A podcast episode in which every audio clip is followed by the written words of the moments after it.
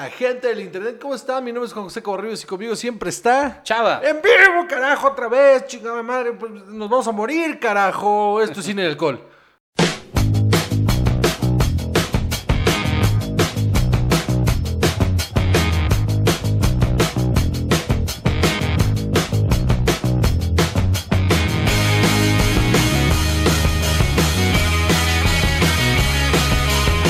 Una vez más, Salvador, ya ni me acordaba cómo era tu cara, mano. Ni yo tampoco, güey. ¿De cómo era tu cara? ¿No, No, te no, tampoco. No tengo espejos en mi casa. Ah, perfecto, pues sí, ¿no? Para mantener el anonimato, Así decías, es, ¿no? Así es. Muy bien, pues damas y caballeros, una semana más, semana número... 80. Semana número 80 y está aquí conmigo Salvador.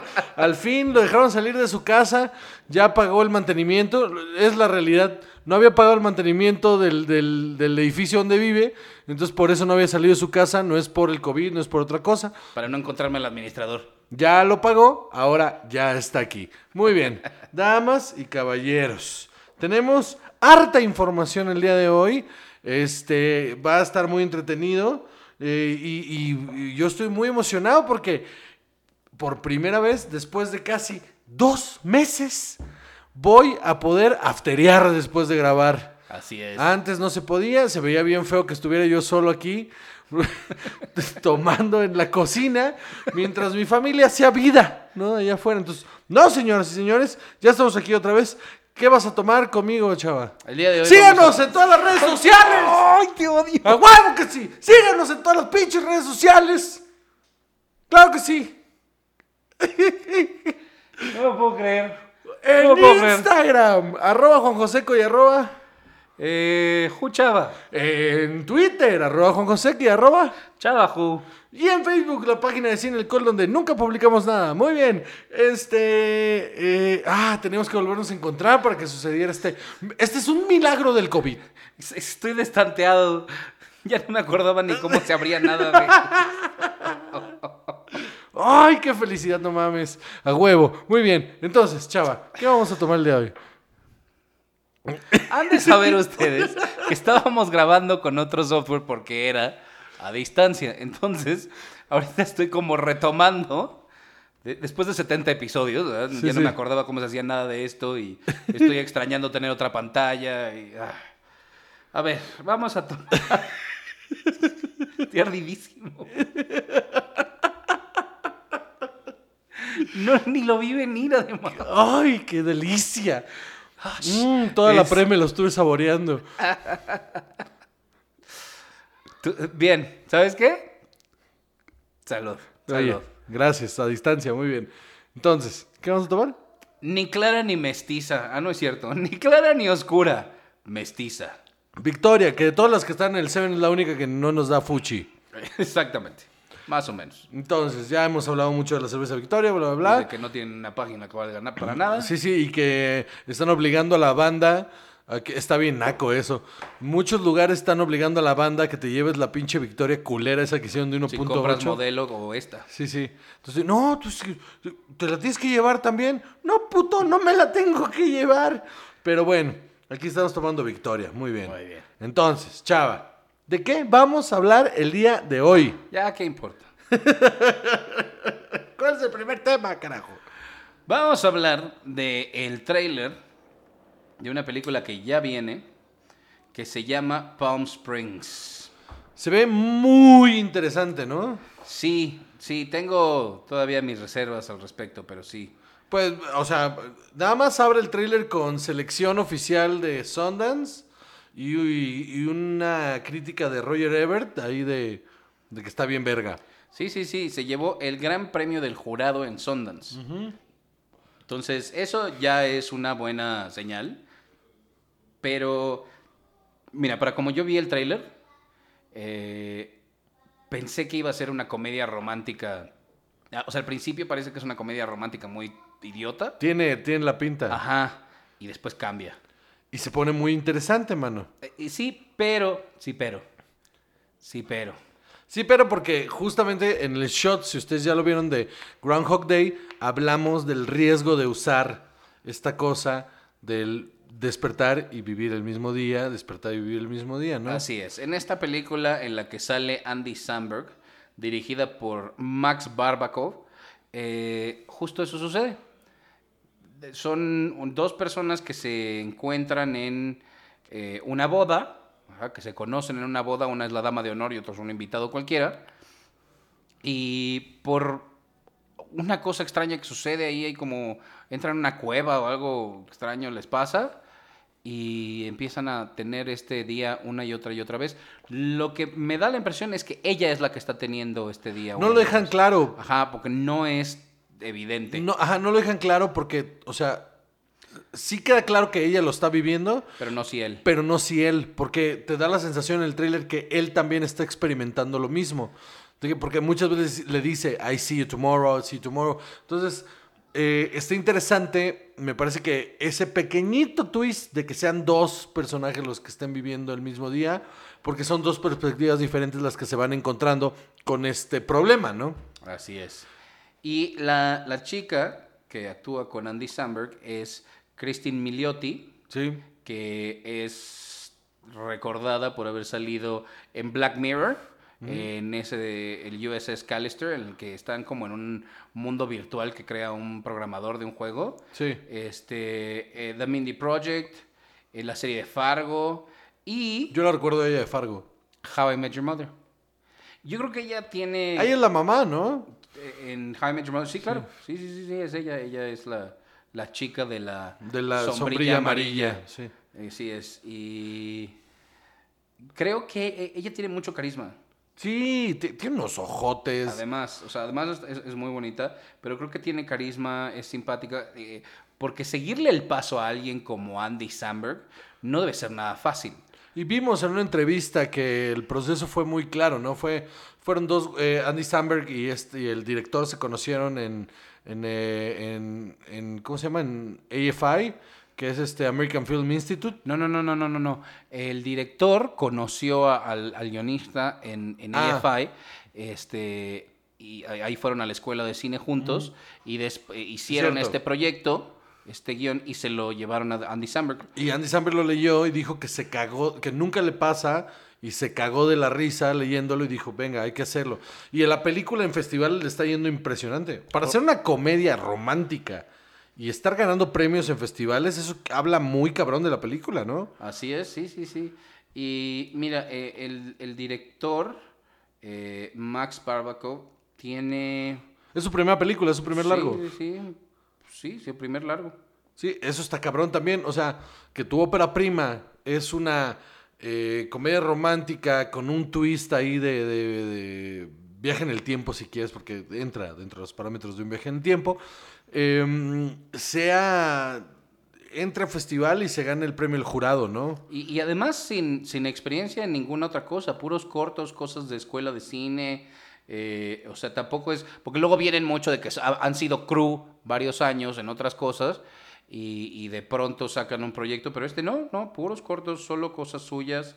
eh, y le está yendo bastante bien. ¿Y cuál, cuál es tu. lo que esperas de esta película? ¿Esperas algo más bien? Mira, a mí me gustan mucho las historias de viajes en el tiempo, pero me preocupa un poco la sombra de Groundhog Day. Y además ya lo vimos con Roshan Doll, que lo hace bien, pero no tanto. Creo que de repente se te cae, ¿no? La, la serie de Roshan Sí, Doll. Russian Doll, a mí mucha banda me dice, "Eh, es que está bien verga. Eh, siento que es gente que no ha visto Groundhog Day. Justamente, me parece que No, no, eh, la, la de... la ah, Russian Doll, sí, sí, de- o sea, como que está bien, pero de repente pierde mucho la vertical y se vuelve una cosa que deja de ser tan interesante, ¿no? Y el cliffhanger ese que dejaron para la segunda temporada está feo, está raro.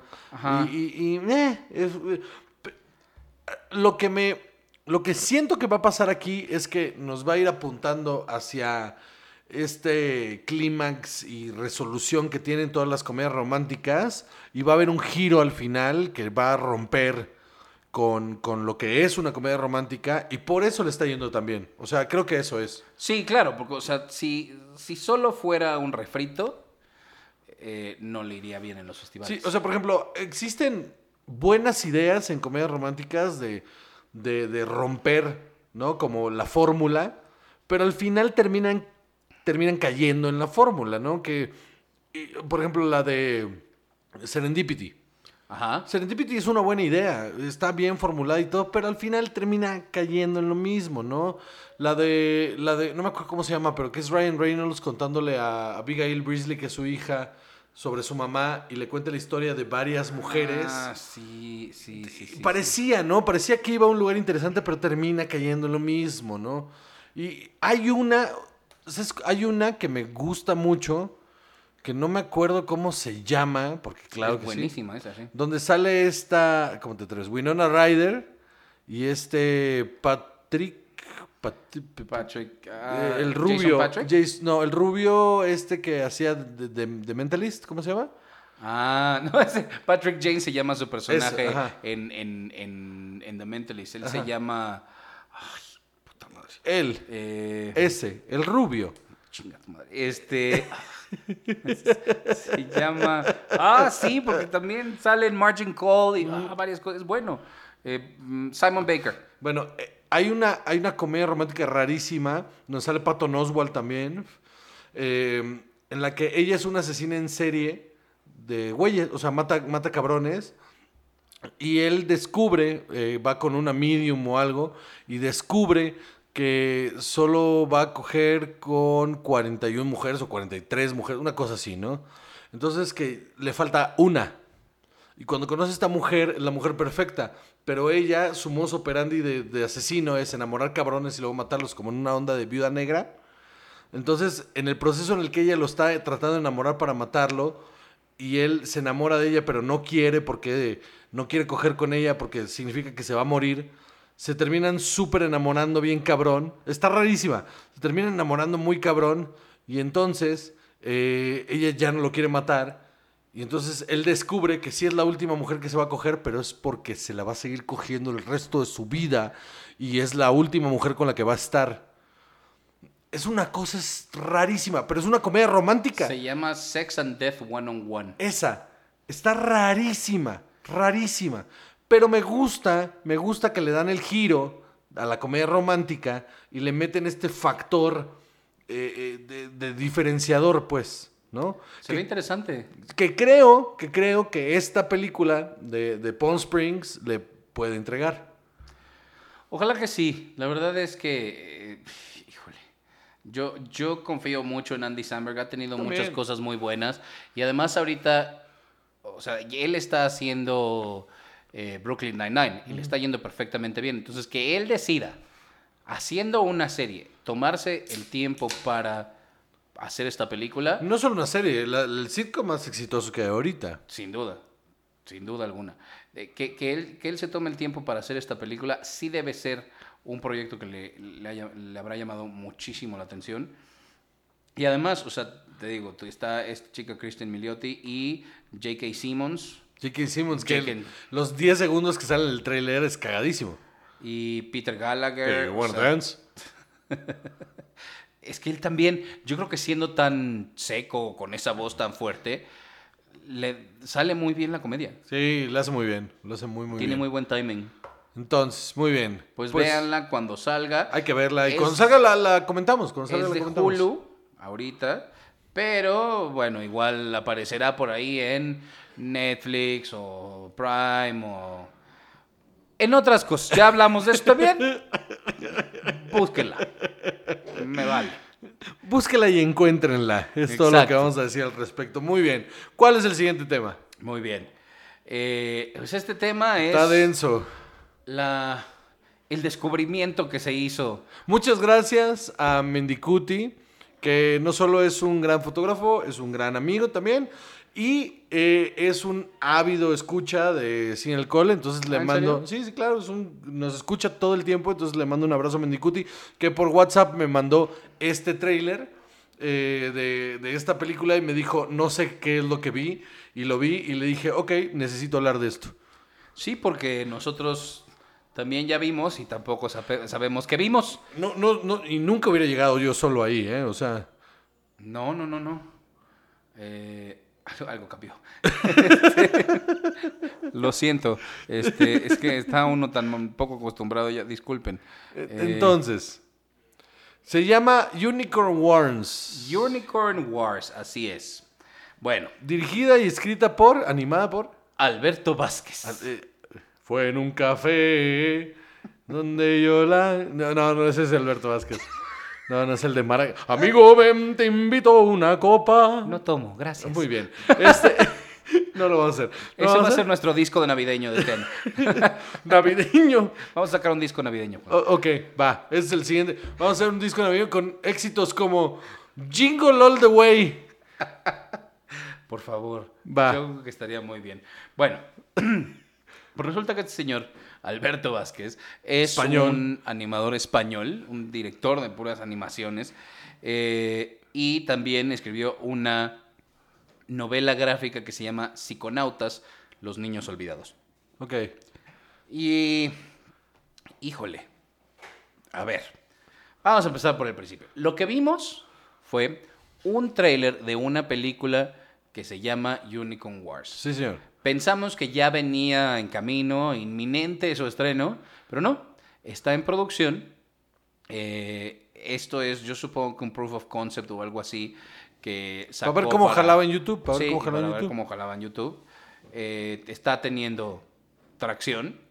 Y además, este, creo que. eh, ah, y de ahí, a partir de enero del 2021 ya entra de lleno a producción. Y hasta el 2022 se estrena. Sí, señor. Ahora, es una historia de animación en la que hay un universo en el que están como los, los ositos cariñositos militarizados. Sí, sí, sí. Que, que- que cazan a los unicornios para tomarse su sangre y comerse su carne porque es lo más delicioso del mundo. Así es. Pero los unicornios dentro de su ideología, pues, ellos saben que cuando muere, esto es en serio, cuando muere el último unicornio, la bestia más horrible que ha caminado en la tierra regresará, que es el hombre. Así es. Y de eso va la película. Ajá. Exacto. O sea, parece que estábamos inventando, pero todo lo que dijo Juan es cierto. Eso es lo que se ve en el, en el tráiler y disparan flechas, usan arcos los ositos, este, pero también tienen granadas y las- los arcos tienen las puntas en forma de corazoncito Sí, sí. y... Y son lindos y acariciables y, y te lo están recordando todo el tiempo. Ajá, y hay pero una... hablan así. Sí, sí, sí. Cuddle me. Now. Sí, como crueles y despiadados. Sí, sí. Y los unicornios hablan como, como Morgan Freeman. Son una cosa rarísima. Pero rarísima, en serio. Pero se ve muy interesante. Ah, no, absolutamente. Yo estoy ya esperando que sea el 2022. este, este, eh, para poder verla. Porque, a ver, esta película está basada en un corto, ¿no? En nuestra Del mismo hombre. profunda investigación. Exacto, sí. ¡Profunda! Investigación. Así es. Que se llama eh, Unicorn Blood. La sangre del unicornio. La sangre del unicornio. Y lo vimos. Sí, empieza con metal. No, empieza con el, el unicornio papá hablando con. La unicornio mamá, perdón. Hablando con la cría diciéndole. El mundo va a valer verga. Va más o menos, ¿no? Pero sí, y con, y con acento Pero español. con acento español. Con acento español. El mundo va a valer verga. Y, y cuando. Lo mismo que dije de los humanos, pero con voz profunda. Y ceceo. Y este. Y, y, y cuando. Te van a pegar. Sí, ya me volteé a ver Defni con. ya me volteé a ver Defni con cara de. ¿Cómo te atreves? Pero. es lo que hay. Entonces. y, y entonces le dice eso como bien profundo. Y luego empieza un pinche metal. pinche metal ahí. Y, y luego sale el osito regañando a su hermano osito porque está gordo. Sí, Y el pero- otro osito es el más hermoso. Y, y matan al último unicornio. Y, se- y por alguna extraña razón la cría se suicida. Es una cosa rara. Terrible, pero la animación está muy interesante. Está, o sea, visualmente parece... No, incluso la narrativa está buena. O sea, Ah, claro, no, no, sí. O sea, sí, sí, sí vas con la historia medio entendiendo a ver qué. eh, Este, eh, no entiendes por qué todo el mundo tiene estos traumas y estos issues y por qué todo el mundo es tan horrible. Pero. No, incluso cuando empiezas. Ah, no, bueno, no, ese es del otro corto. Ah. ¿Qué quieres? ¿Cocaína? Dice, ¡Wow! ¡Wow! Espera, espera. ¡Wow, ratoncito! o sea, sí, pero. ¿Qué? Muy bien. Entonces, no es cierto, un saludo a mi familia. Entonces.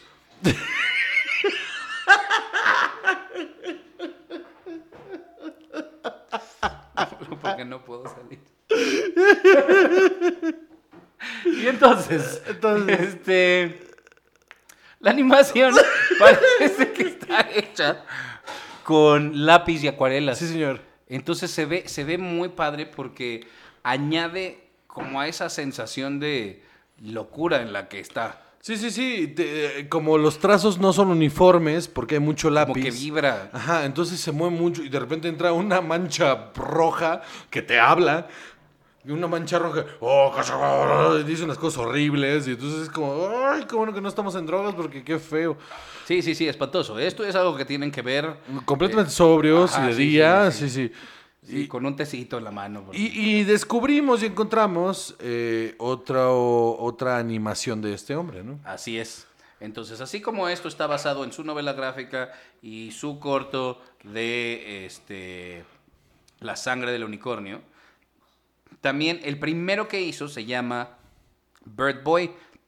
No el hombre pájaro, no el niño pájaro, No, no, Bird Boy. Bird Boy. Sí, sí. Porque Porque, aparte, si estaban hablando en Este- español y decía, y es que, eh, vamos, eh, acompáñame a la escuela, papá. Sí, y entonces el niño pájaro ahí sentado, hablando con los pájaros, y de repente el papá ratón, porque son ratones, papá ratón le pregunta, eh, ¿quién es ese? Él es el Bird Boy. El Bird Boy. Él es el Beer Boy. Sí, y, y, y- y el, y el Beer Boy está, está bien raro ese corto. También está muy extraño porque eso es así como, ¿qué pasa si Tim Burton hubiera decidido hacer una película de animación japonesa en drogas? Sí, sí, está bien feo. Y ese, ni- y, y ese, ese bebé no hubiera ido a terapia, está cabrón. Ajá, O sea, y, y está, muy interesante porque sí, otra vez la animación está muy bien hecha, te lleva muy cabrón hacia la historia. De hecho, no se siente nada pesado, pero sí es, sí es difícil de seguir. Porque llega un punto en el que explota todo y es como... Ah, sí, "Güey, todo güey". parece relativamente normal, excepto por el Beard Boy que está ahí parado este, sufriendo, solo y valiendo madres en una rama. A mí me recuerda a Oster. a- A Oyster Boy, sí, Oyster claro, Boy, tiene, tiene esa onda. Eh, y de repente hay una explosión nuclear y aparentemente eso hace que todo cambie y luego Y luego, Y- y al todo se va al diablo, al ¿no? parecer Porque- el- la ratoncita y el Beer Boy siempre quisieron ser pareja y... Pero no, porque eso parece que está como en la imaginación de él. I don't know. I don't Pero know. ella también sufre y entonces ahora su familia, su papá ya no existe. Y entonces- pero, pero sí, es otro Ah, güey. Ajá, alguien más toma su lugar y tiene como un disfraz de ratón. Ajá. Y la niña tiene que usar Entonces una hay dos, máscara. hay dos perros ahí correteando al, al Beer Boy que lo quieren matar. Ajá, y para que no entonces, escape de la isla. Ajá, entonces él se da un pasón de coca pues para pues sobrevivir. O, o sobrellevar la situación, Eso, por eso. como mucha gente. Y. y en- No voy a permitir que me estés juzgando aquí Yo en no Televisión dije Nacional. mucha gente, cada quien. Muy bien, entonces Es que nadie va a juzgar a nadie. Cancelado, como Chumel Torres. Muy bien. Entonces, ¿qué? No, eso estuvo mal. Ay, ok, bueno. No sabía que. Bueno, ok. Suspendido, perdón, suspendido. Entonces. ¿Ya te dio pena? Me vale verga ese pendejo. A ti ni la cara te conoce, entonces Me vale madre la opinión de Chumel también. Estamos de acuerdo en muchas cosas. Entonces, Bueno, nos van a cancelar en YouTube, mano. Muy bien. Según yo, ese güey tiene acciones. Entonces, fuera de control, Juan José. Es tanta la emoción de que estamos volviendo. Que estamos así era el programa antes, así era. Este programa así era y se perdió cuando no nos veíamos las jetas. Muy bien, entonces. Por eso nos bajaron los números. Entonces, Ya véannos otra vez. Este, y entonces. O sea, pero todo se va como al diablo y todo. No, no entiendes bien quién está soñando qué, quién se está imaginando qué otra cosa. Es un proyecto muy interesante. Creo que es un proyecto muy interesante que hay que ver. Eh, sí creo que, que este tipo, este Alberto Vázquez trae una propuesta eh, que se nota, que tiene mu- muchas, eh, ¿cómo se llama? Influencias, tiene muchas influencias de- de- muy claras, pero sí tiene un estilo propio que se nota en cada una de las obras que vimos ahorita, ¿no? Totalmente. Y los escribe con un hombre que se llama Pedro Rivero. Ok. Eh, pero no son, no parecen ser tan jóvenes. O sea, eh, Alberto Vázquez es del 80 Ok, pero, pero Pedro Rivero del 69. ok. Entonces, es un equipo interesante. Está Eh, Hay una interesante. diferencia generacional ahí. Bastante clara.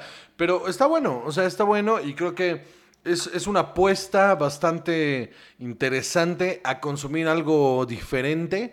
Y que honestamente los dos cortos que vimos, yo al principio pensé, puta, esto se va a sentir larguísimo y va a estar de la verga. Y no, se sintió muy orgánico y fue muy rápido y se, y, y se me fue en chinga y muy entretenido, la neta, muy, muy entretenido. Entonces, yo creo que este es uno de los descubrimientos más interesantes que hemos tenido en un rato. Sí, muchas gracias, Mendicuti. Eh, habrá que ver los otros cortos porque no, no, es el, no son los únicos que tiene. Eh, está este de Bird Boy, está Unicorn Blood, eh, luego uno que se llama Decorado y otro que se llama Homeless Home, que, no sé. Eh, no hemos tenido tiempo de verlos, pero todo se ve que tiene un estilo muy único. Entonces búsquenlos y nos cuentan qué les pareció. Sí, esperemos a. Sigamos el curso de lo que está pasando en esta producción. Y cuando llegue esta En el película 2022. a buen puerto, en el episodio 175, hablaremos de esta película. Así Muy es. bien. Señor, me has mirado a los ojos. Y sonriendo, has dicho mi nombre. Y por eso nos vamos a un corte.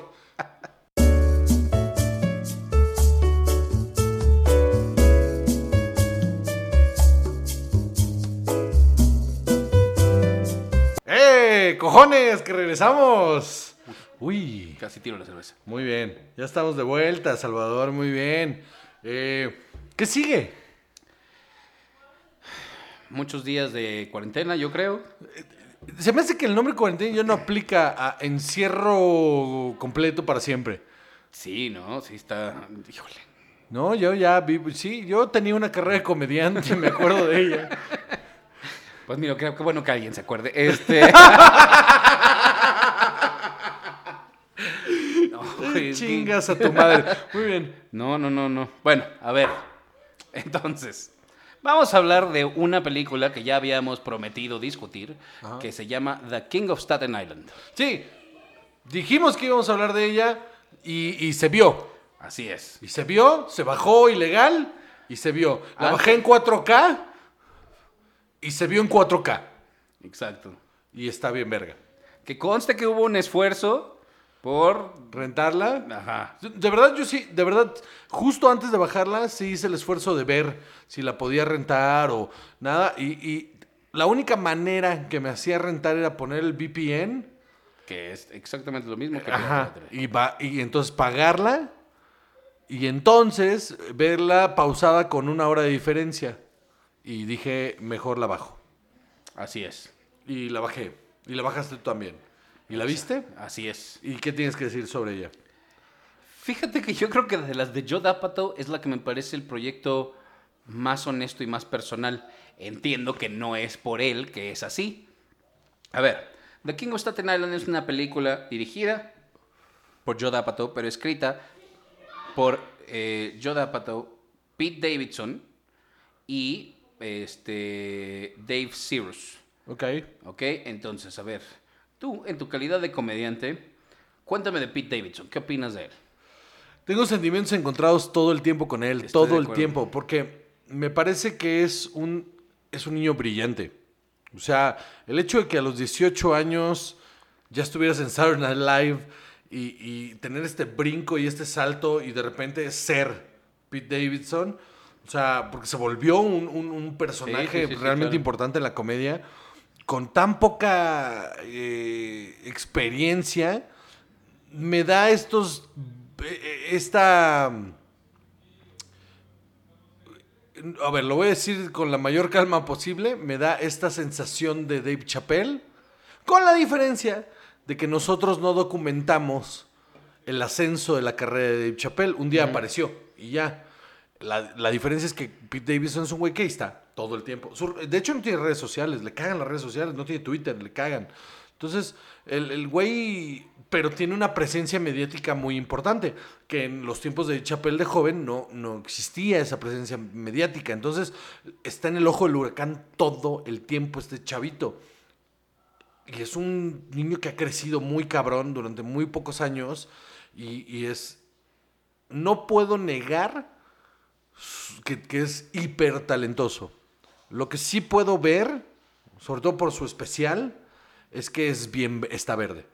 Está muy verde. Sí, ¿verdad? Al justo el especial que está en Netflix, lo mismo sentí yo. Es un güey verde. Como que no está bien trabajado el material. No, no, o sea, lo trae y sabe que lo trae y, y- y- y entrega muy bien, pero le falta, le, le- le falta experiencia, son años de experiencia, es lo que le falta. Sin embargo, creo que con los años, este güey va a llegar a ser el mejor, o sea, sin duda. Pero sabes que yo creo que también, eh, y creo que es, es algo que, que me interesa mucho hablar de este, de este asunto en esta película, es que también está cargando con un desorden de personalidad durísimo Sí.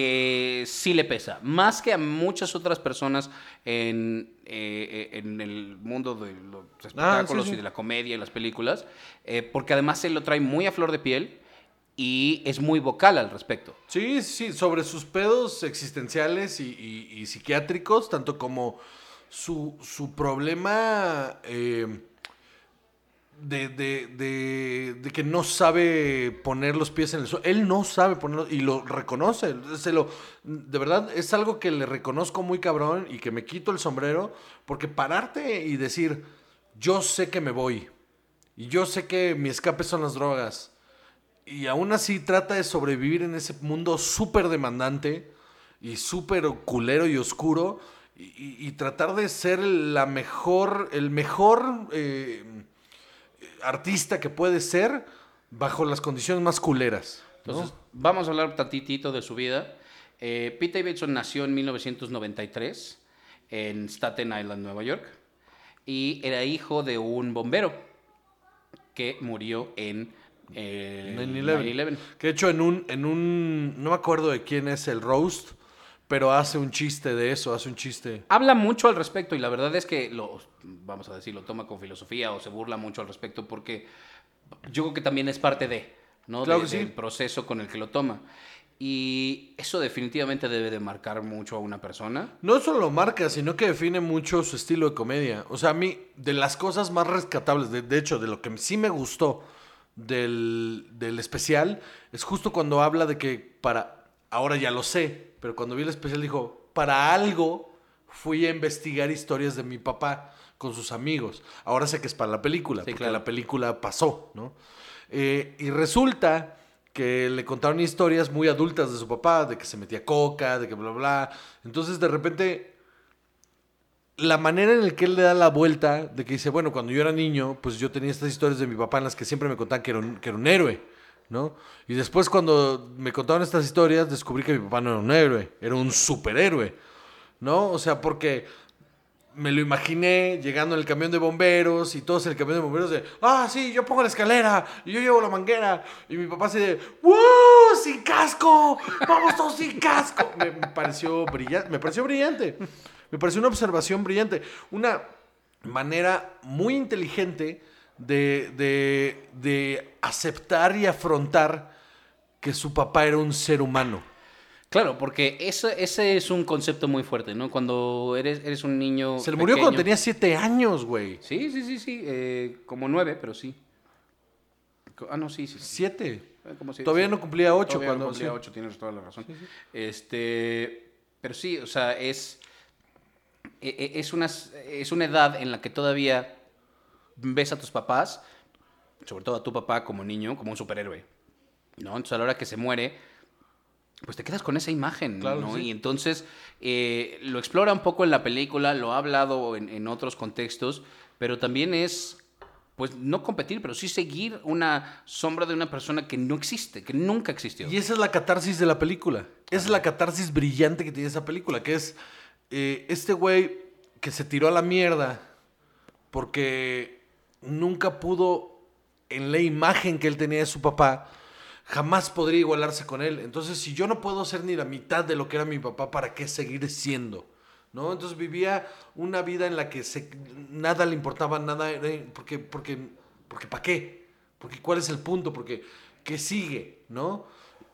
Y entonces, en este camino en la película, cuando la mamá, que es esta Marisa, Marisa Tomei, Tomei.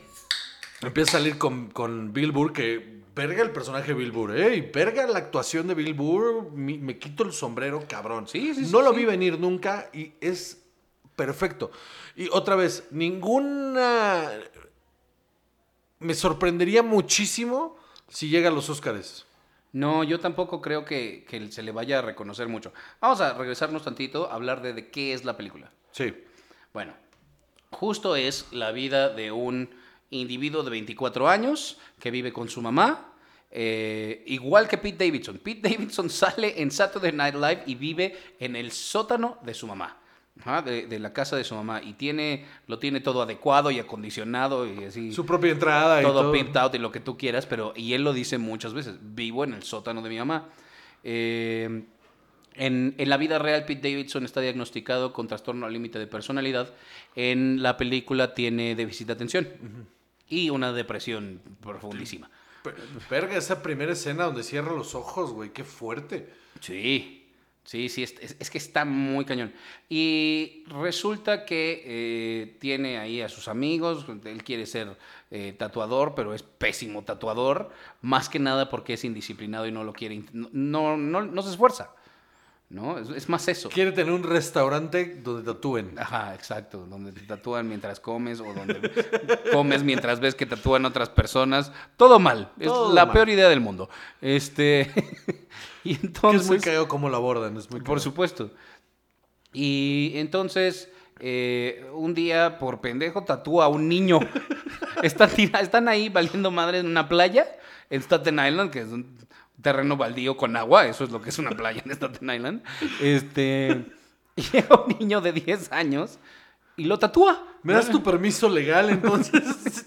Y entonces ya el niño, se- o sea, con una raya nada más, se va y llega el papá a reclamar, a reclamarle a la mamá que este hombre le hizo un tatuaje a su hijo y todo, y es Bill Burr el papá, que es un bombero también. Otra vez, la actuación de Bill Burr es increíble, porque pensando en que es una película de Joe Apatow, pensando en que Pete Davidson es comediante, que Bill Burr es comediante, que sale Steve Buscemi, eh, que sale Jimmy Tatro, que es este de American Vandal también, y no es una comedia de Joe Apatow cualquiera. No, ¿sabes qué? Me da la sensación, en cuanto a, a- a- a cómo está contada la historia, me recordó a Funny People. Que es como, se toma su tiempo. Se toma su tiempo y, de repente toma tangentes y luego regresa. Y tiene mucho esa narrativa de This is 40, de, ¿no? De, de- de Funny People, pero es la primera vez en esa misma narrativa en la que siento que la película tiene un montón de corazón. Muchísimo. ¿Sabes qué? También eh, da la impresión de que este guion tan personal lo debe haber visto Joe Apatow y debe haber dicho, yo tengo que hacer la película de Pete Davidson, no una película de Joe Apatow. Sí, sí, sí. Eso es lo que se siente. Y Pete Davidson se nota tan tranquilo y tan a gusto con lo que está pasando que no está actuando. ¿No? Él está reaccio- él solo reacciona a las situaciones y va improvisando comedia mientras va pasando. Él improvisa chistes, chistes, chistes. Y, y- y- y cada vez que él atina, cada vez que él suelta un punch, el punch cae.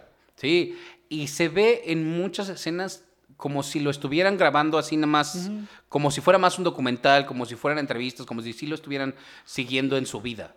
¿no? Claro que sí. Entonces, eh, pues después de eso, el, el bombero de Billboard se eh, empieza a salir con la mamá y la hermana de, de este hombre se gradúa y se va A la universidad, prepa. Eh, entonces, claramente su personaje está muy perdido.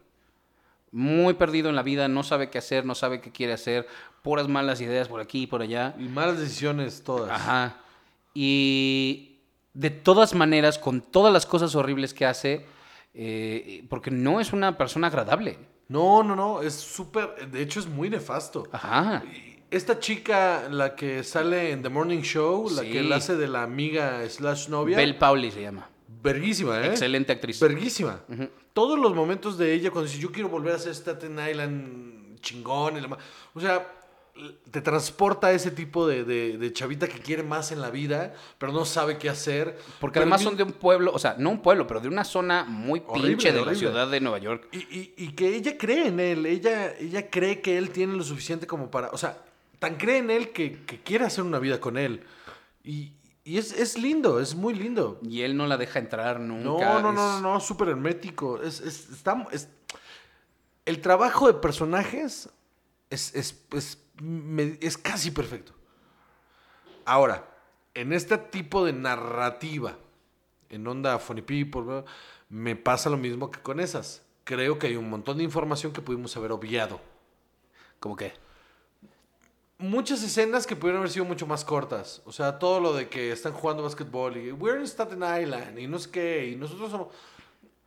Mm, hazlo más corto, hazlo una conversación mucho más corta. No necesitas dos veces la broma del agua con los bomberos. Ajá, no necesitas lo de. O sea, por ejemplo, cuando el chavito va a comprarle las drogas, más rápido. O sea, Sí, no. porque, porque ni siquiera. O sea, es información que no sirve para después. Lo de la novia, del otro, que. O sea, es un buen gag, pero era más rápido. O sea, muchas cosas que pudieron haberse ido y la película pudo haber durado una hora. ¿40? Si los quieres. amigos se pierden mucho. Sí, una hora y media de película hubiera sido perfecta. Porque esa es otra cosa. La película dura dos horas y 16 minutos. Ahora, hay escenas que a mí me hubiera... O sea, por ejemplo, si, si me quitas mucho esta información que te dije que no me gusta... Bueno, no que no, que no me guste, sino que siento que sobra. Pero... Pero me dejas claves como... Hay escenas que son brutalmente bien ejecutadas, como la del estadio de béisbol. Donde él da su opinión de si, si vas a ser bombero, no tengas hijos, porque bla, bla, bla, todo este pedo, y, y- y les pega. O sea, ese momento que, a los, que no le pueden decir nada de regreso. Ajá, que todos se quedan callados. ¿Y porque le no dice? se pelean con él, se quedan incómodos. Sí, sí, que él les dice, ah, nadie, nadie va a decir nada de regreso. Uh, uh, uh. Esa es una gran escena. La conversación en el bar. Esa escena del bar completa con, la, con, con los Wallflowers, hay que no se saben la canción. Toda la conversación sobre el papá en, en- en el bar. Toda esa escena es brillante.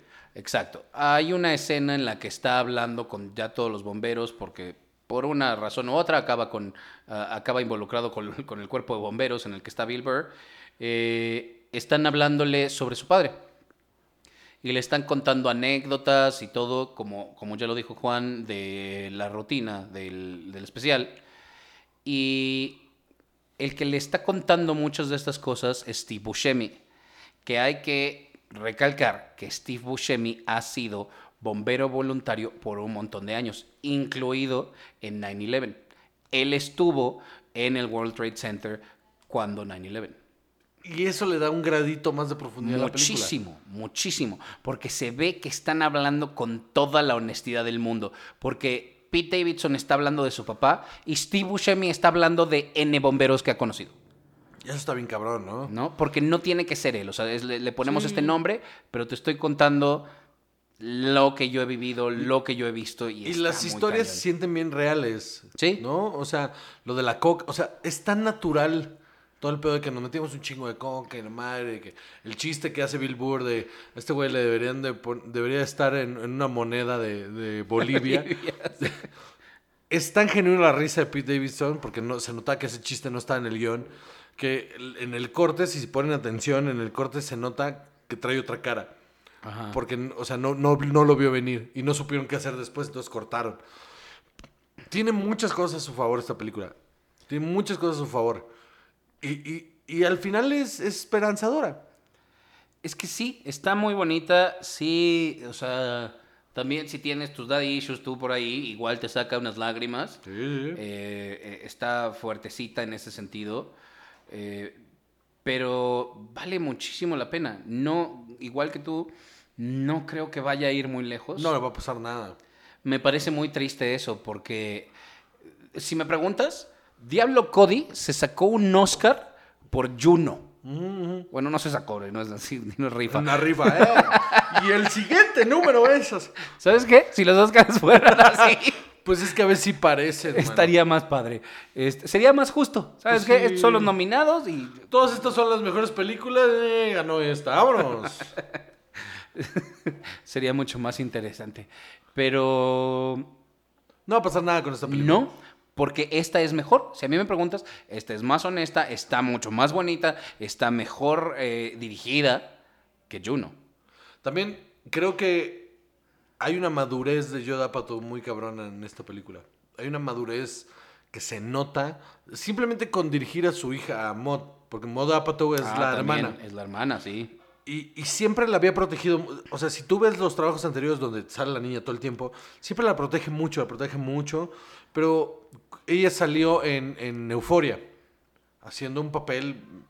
bueni- Ay, cuando la vi en Euforia dije, mira, Moda Patu actúa. Y aquí me pareció que ella lleva la carga de ser la persona que ha tenido que tener la responsabilidad de mantener la cordura en esa casa. Porque la mamá tiene ahí una onda de codependencia con él. Cabrón. Que fíjate que. eh, esa yo creo que es una de mis quejas con la película.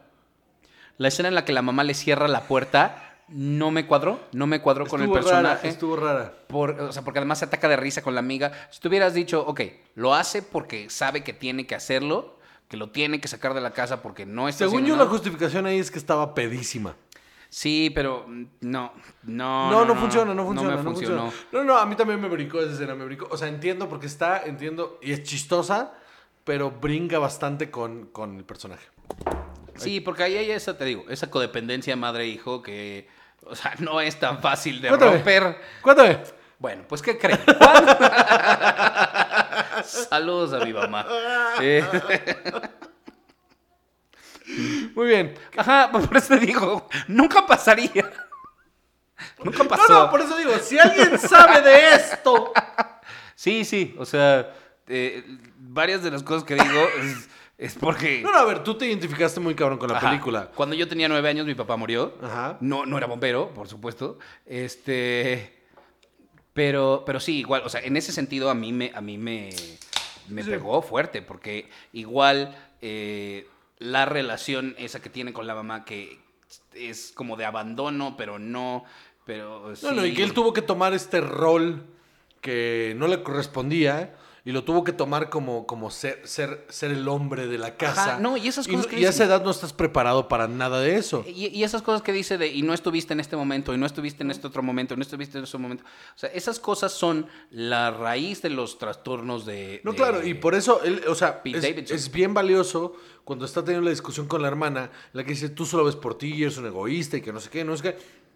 Y, y solo estás buscando matarte. Y él dice, pues sí, pues sí, es que ¿qué más? ¿Quién me va a poder hacer más daño que yo? Yo sé cómo hacerme daño. Pues claro que, pero cuando vas avanzando en la película, porque escuchas eso y dices, híjole, te entiendo, mano, pero chale, qué mal pedo que estés ahí, ¿no? Pero cuando va avanzando y vas viendo el por qué está ahí, pues no es gratis. O sea, está ahí porque lo orillaron a estar ahí. Y creo que, volviendo a la escena del principio, en la que él va manejando y cierra los ojos y casi se estampa, él evita el accidente y causa otro. Sí, sí, sí. Ajá, él causa otro y se sigue. Y, Y se sigue. lo siento, lo siento, lo siento, lo siento. sí. Pero ese es, yo creo que eh, eh, eh, una manera de decirte quién es él, que va por la vida así, causando este tipo de cosas y, y diciendo, sí, perdón, perdón, perdón, y se sigue. Sí, sí. Porque no tiene la madurez para enfrentar las consecuencias de Es sus una actos. gran analogía de lo que es la película. Ese minuto y medio es una gran analogía de quién te presenta el personaje en una sola acción y eso está muy cabrón. Por eso creo que es una, es un, en ese sentido, es, es un movimiento de madurez muy cabrón de Yoda Patou de saber contarte una historia que es larga, que es pesada, que es fuerte, con comedia, con comedia mm, muy ligera. Porque además también tiene momentos muy entrañables, porque muestra como su humanidad y su lado, que no es cruel, o sea, que él, que él es así con otras personas a las que ve como sus iguales, Sí. a sus amigos, a su familia, a su hermana, lo que quieras. No, y los ama, los adora. Pero a su los vida. niñitos no, con los niños no es cruel, con ellos es, es muy dulce y, y- y la niña canta y... y- y- No, y de hecho con los niños se muestra como, o sea, se muestra como un ser humano sin Ajá. tapujos ni nada, al grado que, o sea, a mí me parece súper valiosa la escena donde el niño le enseña el dibujo que él hizo Ajá. al papá y el, entonces el, el otro güey empieza a creer en él. ah, ah, por eso y por lo que le dice Steve Buscemi de que, hey, o sea, Así de, cuando, así, cuando se murió tal, ¿qué fue lo primero? Cuando, cuando se murió él, ¿qué fue lo primero que pensaste? Pues si tenía hijos, pues ahí está. Sí Y- los tiene. Y este es el resultado. Esto es lo que pasó. Entonces, ¿cómo no vas a sentir empatía por él? No, está bien cabrón. Y está bien cabrón como entonces, o sea, todo el, la- todo el pedo de que se deja tatuar la espalda es el símbolo de, pater- de paternidad más grande que incluso ese personaje, que es un vividor, que es un pendejo, que es... en- se centra. Es en el que, ok, vamos a, a, a re- a resurcir todos los errores que he cometido, ¿no? Así y es. lo ve el personaje de Marisa Tomei. Ve perfecto que dice, ok, están en el lugar donde yo quiero que estén. Cuando los corre la casa, es porque no lo soporta porque los dos son unos pendejos.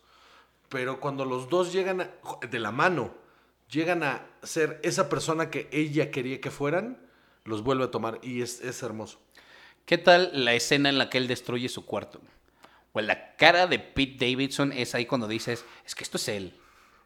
Es que Sí. esto no es nada más Sí, no, no, no, no. actuación. es que Nadie es tan buen él. actor. o sea. Ajá, ajá. Se le ve la, la- la cara de, de- de desquitarse con algo. Sí, sí, la frustración cabrona. Está, está muy cañón. Eh, otro dato curioso. ¿Sabes quién sale? La hermana de Timothy Chalamet. Se llama Pauline Mm. Chalamet, que es la amiga, la Sí, la amiga, de, que- de la hermana. Sale La amiga rubia que sale 15 segundos. súper poquito. Sí, También las escenas de las fiestas como que igual no pegan tanto. Las conversaciones como que están... Está chistoso. Ajá, está chistosón. Es Pero como para demostrarte haber- otro lado, pero... Pero nos pudimos haber ahorrado. O sea, lo único que, que tenía de objetivo eso era demostrarte que no era un pendejo. Ajá.